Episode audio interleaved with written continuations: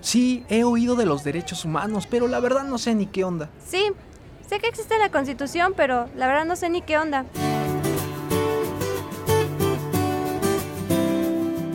Juzgadoras y juzgadores federales y la Comisión de Derechos Humanos del Estado de México presentan ¿Qué onda con tus derechos? un puente de comunicación para conocer los derechos humanos. Acompáñanos.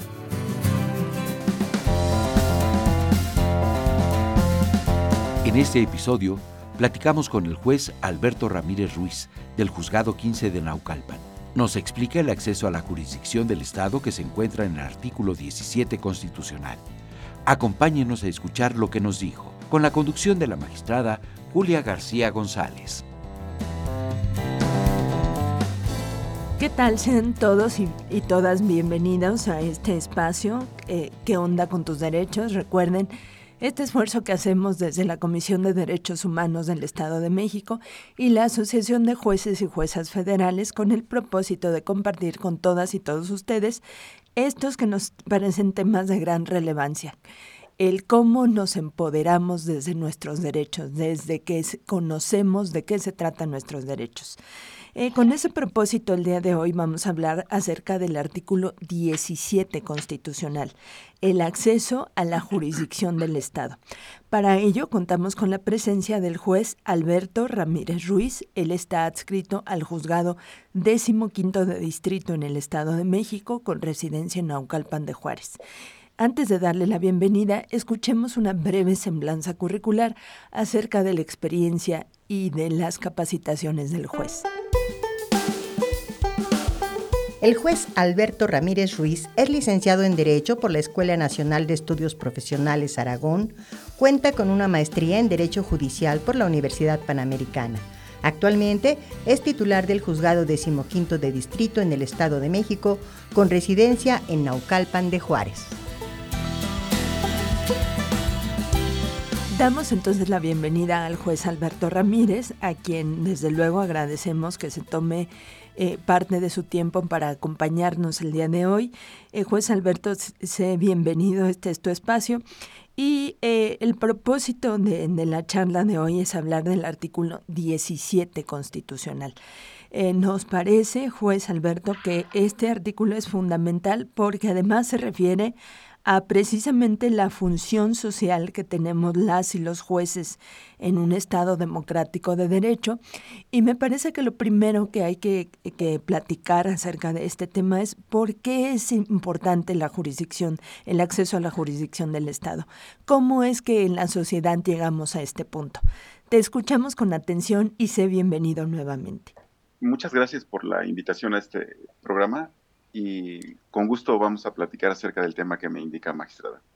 Bien, el artículo 17 constitucional, particularmente en su primer párrafo, establece que ninguna persona podrá hacerse justicia por sí misma ni ejercer violencia para reclamar su derecho. En primer lugar, creo que podemos preguntarnos a qué se refiere este, este texto. En esta parte podemos comentar que la redacción de esta fracción, de este párrafo, tiene como sustento la eliminación de cualquier intento de venganza privada que estuvo vigente durante los albores de la Edad Media. En este sentido, es importante recordar que estamos en un país, vivimos en un país que ha asumido la forma de gobierno democrática y que se ha ido construyendo y consolidando gradualmente el Estado de Derecho. En, en ese sentido, esta disposición se refiere a aquel, aquella prohibición para hacerse justicia por sí mismo, lo que antaño se conocía como la ley del talión, es decir, que nadie puede cobrar deudas eh, por sí mismo ni ejercer violencia para reclamar algún derecho. Este tipo de, de justicia por sí misma era propia de las pequeñas comunidades en la Edad Media, en donde desde luego abundaban las relaciones de parentesco.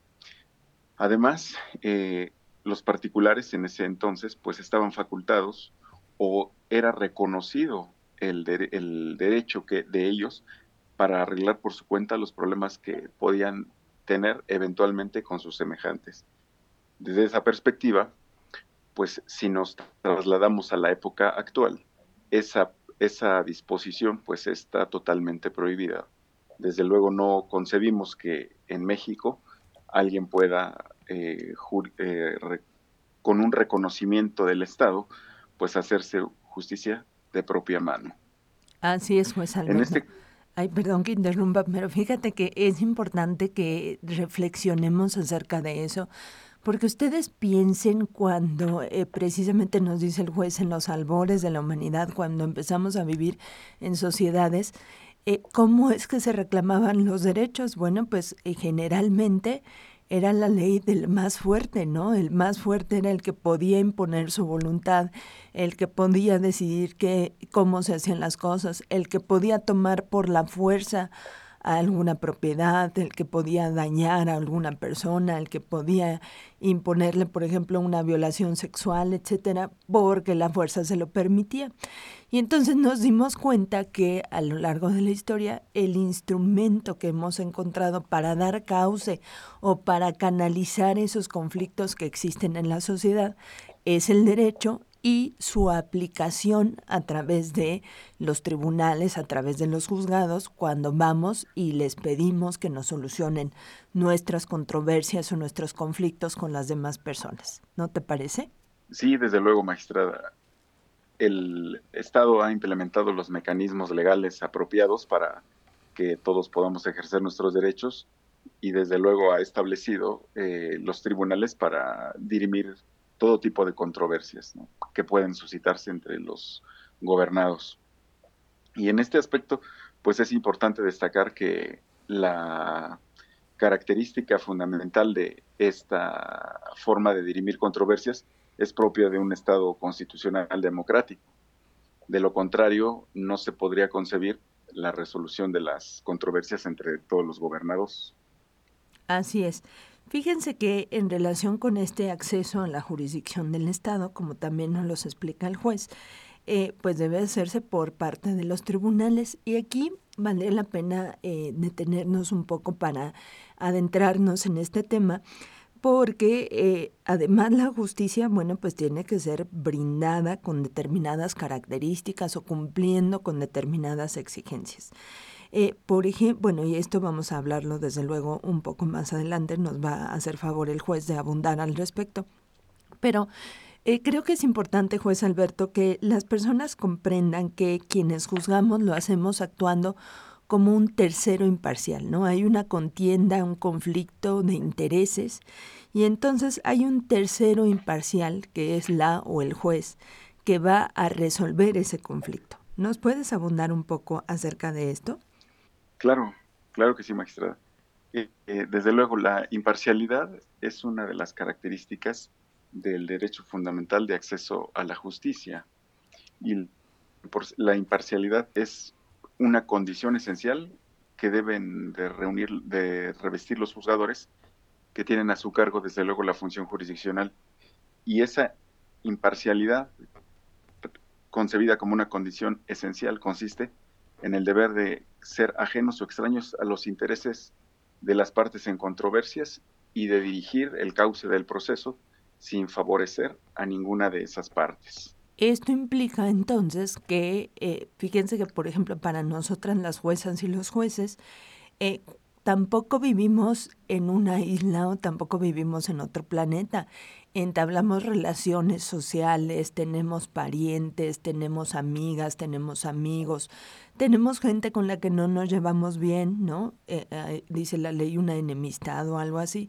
Y entonces en estos casos hay causas de impedimento donde no podemos conocer de un asunto precisamente para preservar la imparcialidad. ¿Qué opinas al respecto, juez Alberto? Claro, magistrada. El, es, eh, el aspecto al que usted se refiere eh, está, está comprendido en el principio de imparcialidad del acceso a la impartición de justicia. Y esta eh, imparcialidad la podemos apreciar desde dos aspectos. La subjetiva, que es a la que usted se refiere, porque alude a las condiciones personales de cada juzgador para conocer y resolver a los asuntos sometidos a su jurisdicción. Eh, como bien lo mencionó, la ley establece diferentes causas de impedimento para evitar que las pasiones personales o los intereses se, sean preponderantes respecto de la eh, resolución de la controversia con el consecuente perjuicio que podría recaer en alguna de las partes. En este caso, solo a título ejemplificativo, podemos comentar que eh, esa condición de, imparcialidad se ve mermada, se ve eh, disminuida cuando el juzgador tiene un interés directo en el negocio, en el asunto, cuando su cónyuge o algún ascendiente directo o descendiente tiene interés en el asunto, y desde luego cuando el propio titular del órgano jurisdiccional, llámese juez magistrado o jueza o magistrada, tiene, eh, es parte, perdón, en algún asunto de la misma naturaleza de la que está para resolver. Y el segundo aspecto de la imparcialidad, eh, que es el aspecto objetivo, propiamente podemos comentar que se refiere a aquellas condiciones normativas respecto de las cuales el juzgador debe de resolver. Es decir, los presupuestos que deben de, analizarse y aplicarse por el juez al resolver el caso concreto. Esos son los aspectos más relevantes de la imparcialidad. Así es. Bueno, pues sigan por acá con nosotros. Vamos a eh, continuar con este tema del artículo 17 constitucional. Vamos a una breve pausa. Dino. Únete en contra de la violencia hacia las mujeres y las niñas. Escucha y apoya a las víctimas de violencia. En la CODEM recibimos quejas, ofrecemos acompañamiento y brindamos orientación y asesoría jurídica especializadas. Llama al 800-999-4000. Dino y únete en contra de la violencia hacia las mujeres. Comisión de Derechos Humanos del Estado de México.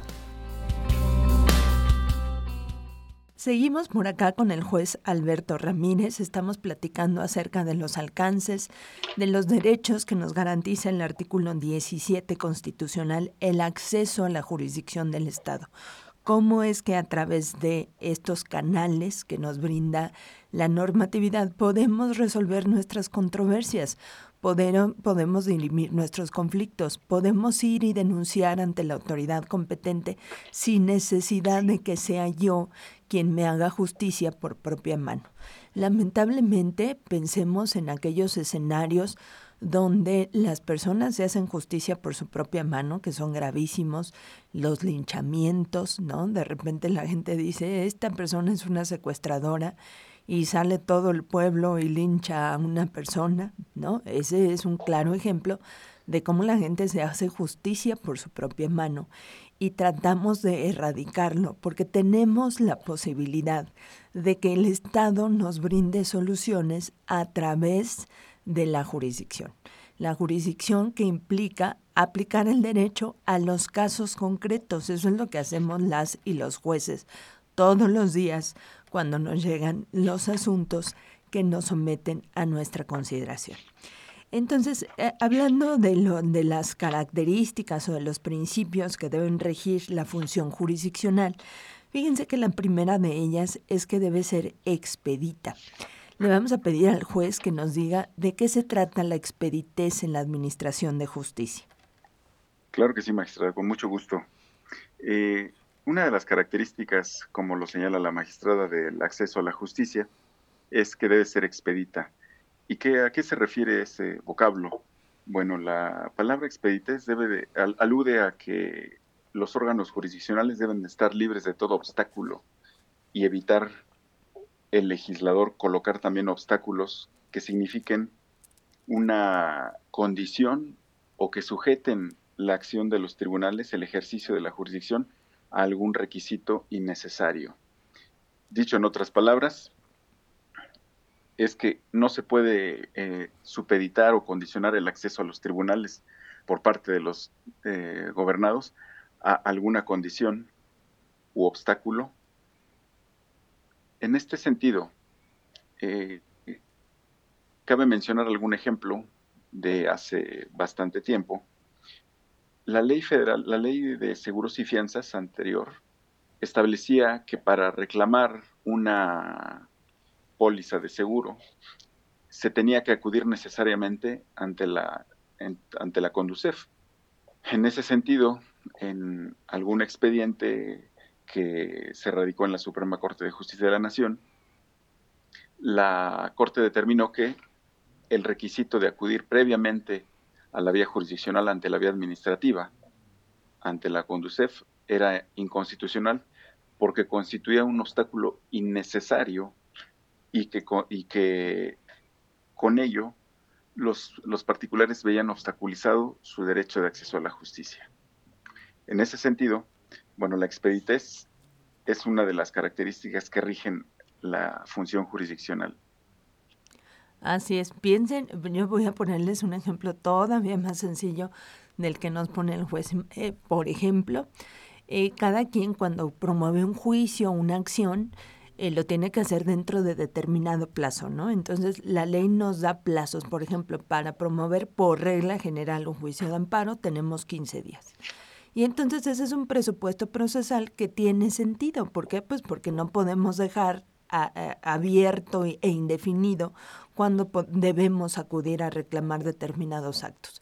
Pero imagínense que la ley dijera, bueno, es que tienes que decir cuándo lo conociste, pero tienes que precisar el minuto exacto en el que tuviste conocimiento de. Ese sería un obstáculo innecesario, un requisito que impediría acceder a la justicia. ¿Quién toma el tiempo? Eh, lo conocía a las 10 horas con 32 minutos pues sería un absurdo para, la, para las personas pedirles que nos dijeran en qué minuto conociste el acto que estás reclamando, ¿no? Ese, ese sería, digamos, un ejemplo muy elemental de cómo es que no se debe impedir el acceso a la justicia con requisitos que la obstaculicen o que eh, sean innecesarios o que sean trabas que no tengan sentido, por ejemplo. Entonces ya quedamos que la expeditez se refiere a eso, que no haya obstáculos o trabas innecesarias para acudir ante los tribunales. Eh, hace un rato hablábamos de la imparcialidad, ¿no? Cómo es que quien juzga debe tener esa imparcialidad necesariamente. Y ahora vamos a hablar de la independencia de los tribunales. ¿Te parece, eh, juez Alberto, que la independencia forma parte de estos requisitos eh, a que alude el artículo 17 constitucional? Sí, desde luego que sí, magistrada. La independencia es uno de los aspectos preponderantes y más relevantes de la garantía de acceso a la impartición de justicia. En, el aspecto teórico, la garantía es una garantía judicial y tiene como premisa pues que los tribunales no estén sujetos a condiciones o decisiones de otros poderes, en este caso el legislativo y el ejecutivo. Cabe mencionar que la independencia judicial la podemos aterrizar en dos aspectos muy sencillos, en la estabilidad de los juzgadores y en la adecuada remuneración. Eh, la estabilidad de los juzgadores, conforme lo establece la propia Constitución, consiste en la inamovilidad eh, de estos y permite que las personas que juzgan conserven su puesto mientras no incurran en causas graves de responsabilidad. En este caso, a manera eh, más concreta, podemos comentar que en el ámbito federal, los jueces de distrito son electos por un periodo de seis años, al término del cual pueden ser ratificados y en ese supuesto, al ser ratificados, pues adquieren la inamovilidad con lo que vemos eh, concretado el primer eh, aspecto que comentamos, que es la estabilidad. Y en cuanto a la remuneración, pues la propia Constitución establece la eh, disposición en el sentido de que mientras se encuentran en funciones, los jueces de distrito, magistrados de circuito, ministros de la Suprema Corte de Justicia de la Nación, no pueden ver disminuidos sus ingresos. Y con eso se justifica y se concreta el derecho a una adecuada remuneración, que son las garantías fundamentales de eh, la independencia judicial. Así es. Fíjense que a propósito de lo que nos dice el juez Alberto, este es un tema de suma relevancia en una democracia. ¿Por qué? porque en la medida en que las y los jueces tienen la posibilidad de aplicar el derecho sin presiones externas, sin críticas, sin eh, intromisiones indebidas, bueno, pues tenemos la garantía de que esa aplicación del derecho no va a obedecer a los intereses de la persona gobernante en turno o del grupo que está ejerciendo presión, sino que sus fallos, sus sentencias, sus resoluciones se van a, ajustar pues a lo que dice la Constitución, a lo que dice la ley y no a esos intereses. Entonces, por ello es que nos interesa tanto el tema de la independencia judicial porque es lo que garantiza la verdadera aplicación y la preservación incluso del Estado de Derecho en nuestro país. Vamos a seguir platicando con el juez Alberto acerca de estos temas, eh, particularmente, bueno, pues vamos a, ver que la justicia además tiene que ser pronta, completa, gratuita y eh, les invitamos a que sigan por acá. En el Instituto Federal de Defensoría Pública te proporcionamos servicios gratuitos de orientación, asesoría y defensa legal con un equipo de profesionales especializados en atención a personas en situación de vulnerabilidad. Atendemos de forma preferente a las personas adultas mayores, con discapacidad, mujeres, jóvenes, indígenas, hablantes de lenguas indígenas, migrantes y en general a quienes por razones sociales y económicas no pueden contratar los servicios de un abogado particular. Comunícate al 800-224-2426 o al 55 51 30 0100. Gracias por su compañía. Estamos acá nuevamente y ahora vamos a hablar de este acceso a la justicia, este acceso a la jurisdicción del Estado. Y entonces ya en resumen dijimos que tiene que ser expedita, imparcial, por órganos independientes. Y ahora le vamos a pedir al juez que nos platique a qué se refieren estos requisitos de que la justicia debe ser pronta, debe ser completa y debe ser gratuita. Te escuchamos, juez Alberto. Gracias. Claro, magistrada. En efecto, en principio podemos eh, comentar que acerca de la justicia pronta, que es la obligación de las autoridades encargadas de impartir justicia, de resolver las controversias ante ellas planteadas, dentro de los términos y plazos establecidos en las leyes. En este sentido, es conveniente señalar que el legislador establece determinadas eh, determinados plazos o términos en las leyes para actuar, para resolver con las consecuentes consecuencias procesales para las partes en ese sentido. Entonces, eh, el órgano jurisdiccional tiene la obligación de ceñirse, de observar las leyes en general, y en los plazos que se establecen en ellas. Por otra parte, en cuanto al principio de justicia completa, eh, es uno de los más relevantes porque garantiza que las partes vean satisfechas sus pretensiones de manera íntegra. Es decir, el juzgador debe de resolver respecto de todos y cada uno de los aspectos debatidos en el litigio de que se trate y de esta manera para determinar si asiste o no la razón a, la parte que acude ante el órgano jurisdiccional. Como un ejemplo de este tema, podemos em, comentar lo siguiente.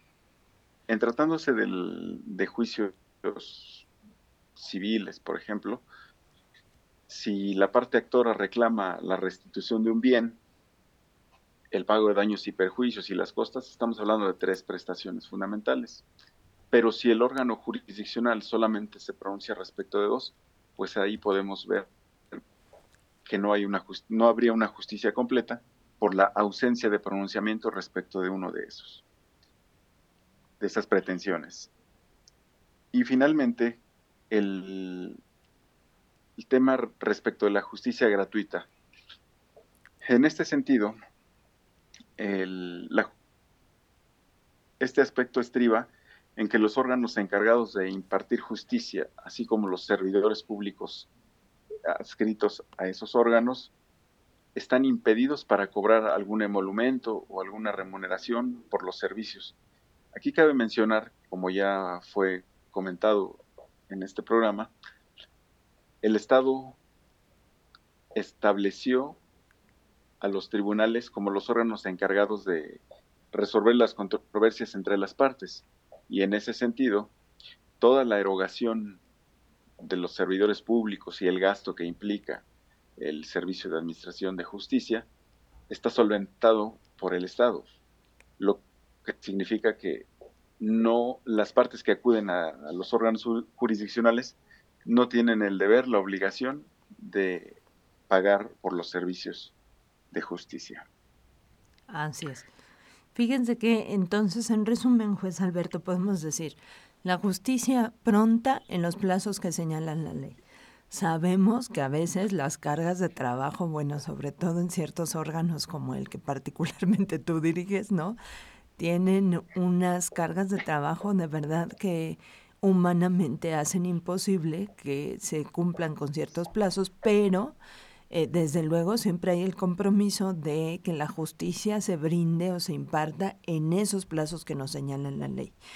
Esta justicia que tiene que ser completa. Si yo le pido al juez o jueza cinco cosas, de las cinco cosas se tiene que ocupar. A lo mejor no tengo razón en dos o tres, pero respecto de todas me tiene que decir algo o en su caso me tendría que justificar porque nada más se ocupa de tres y no de dos, si es que ya obtuve el mayor beneficio posible.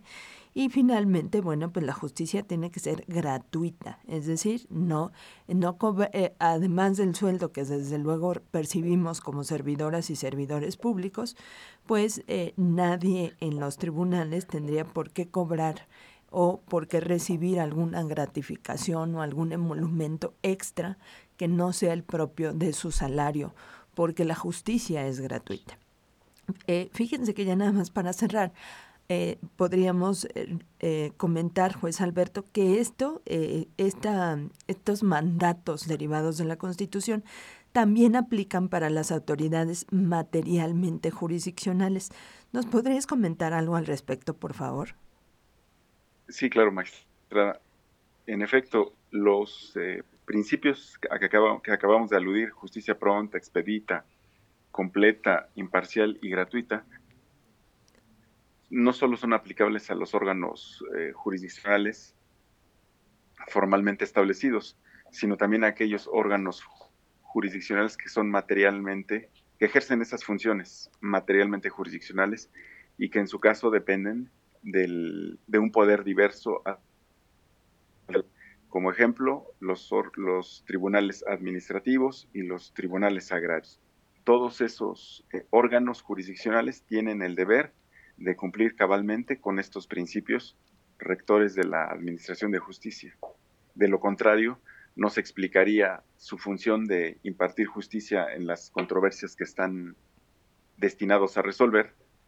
E incluso también es aplicable, por ejemplo, para los órganos de control interno cuando llevan a cabo algún procedimiento o es aplicable a las autoridades administrativas cuando, eh, por ejemplo, deciden algún tipo de procedimiento, etcétera, lo que nosotros conocemos como los procedimientos seguidos en forma de juicio donde finalmente, bueno, pues resuelven un punto jurídico concreto, valoran pruebas, lo, lo tendrían que hacer de manera pronta, expedita, completa, imparcial, independiente y gratuita.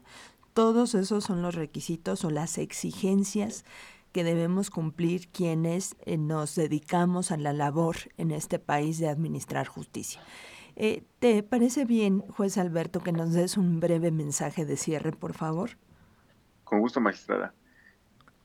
Eh, bueno, el acceso a la justicia es un derecho fundamental muy relevante y el propósito pues es que todas las personas vean solucionadas sus controversias de una manera eh, apegada a las leyes y resuelta por un órgano eh, establecido ex profeso para ello.